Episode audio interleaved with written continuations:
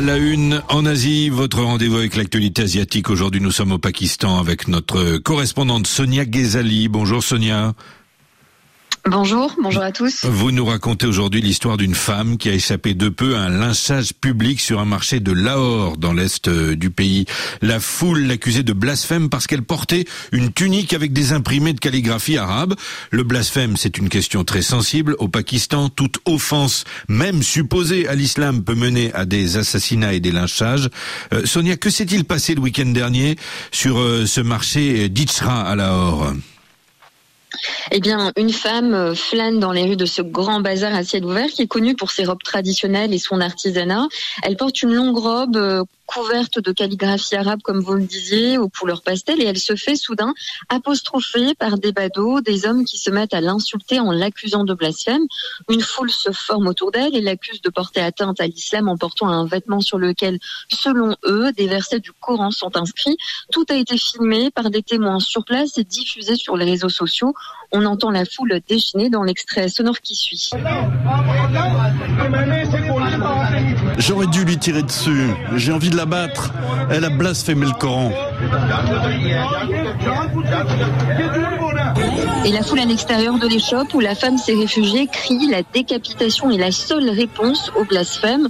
Une policière présente sur les lieux tente de raisonner la foule. On l'entend d'ailleurs dans ce même extrait sonore et plusieurs personnes présentes sur les lieux, dont des commerçants, tentent de l'aider. Par ailleurs, ce ne sont pas des versets coraniques qui sont inscrits sur le vêtement de, cette femme prise pour cible, mais le mot halwa qui signifie joli en arabe.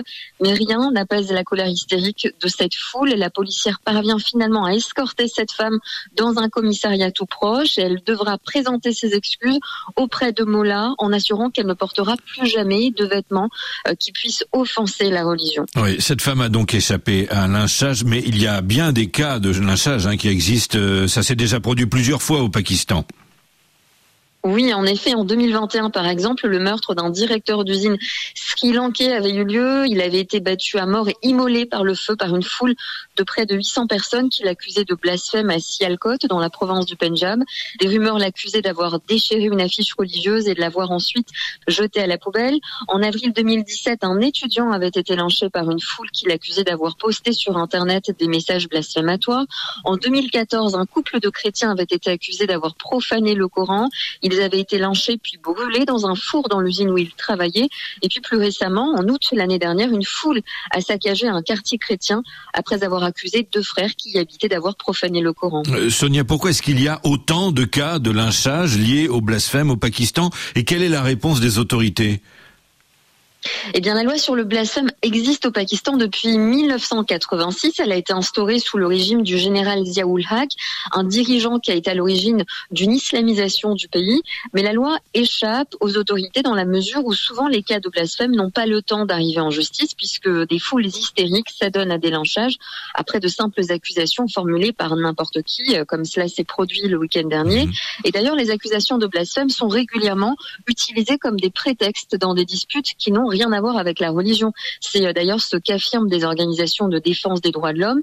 La difficulté est qu'il s'agit d'un sujet extrêmement sensible et politique au Pakistan, car dans le pays, de nombreux partis politiques religieux n'ont pas le pouvoir dans les urnes, ils ne sont jamais élus, mais ils ont le pouvoir de mobiliser la rue en se servant de la religion.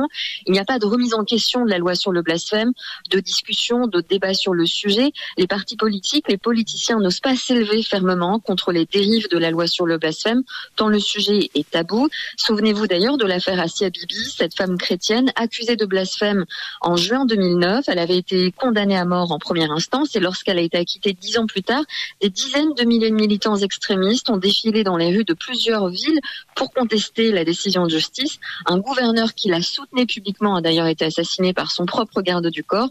La question du blasphème est extrêmement sensible au Pakistan. Merci à vous Sonia Ghezali, correspondante de RFI au Pakistan en direct d'Islamabad où il est 10 10h20.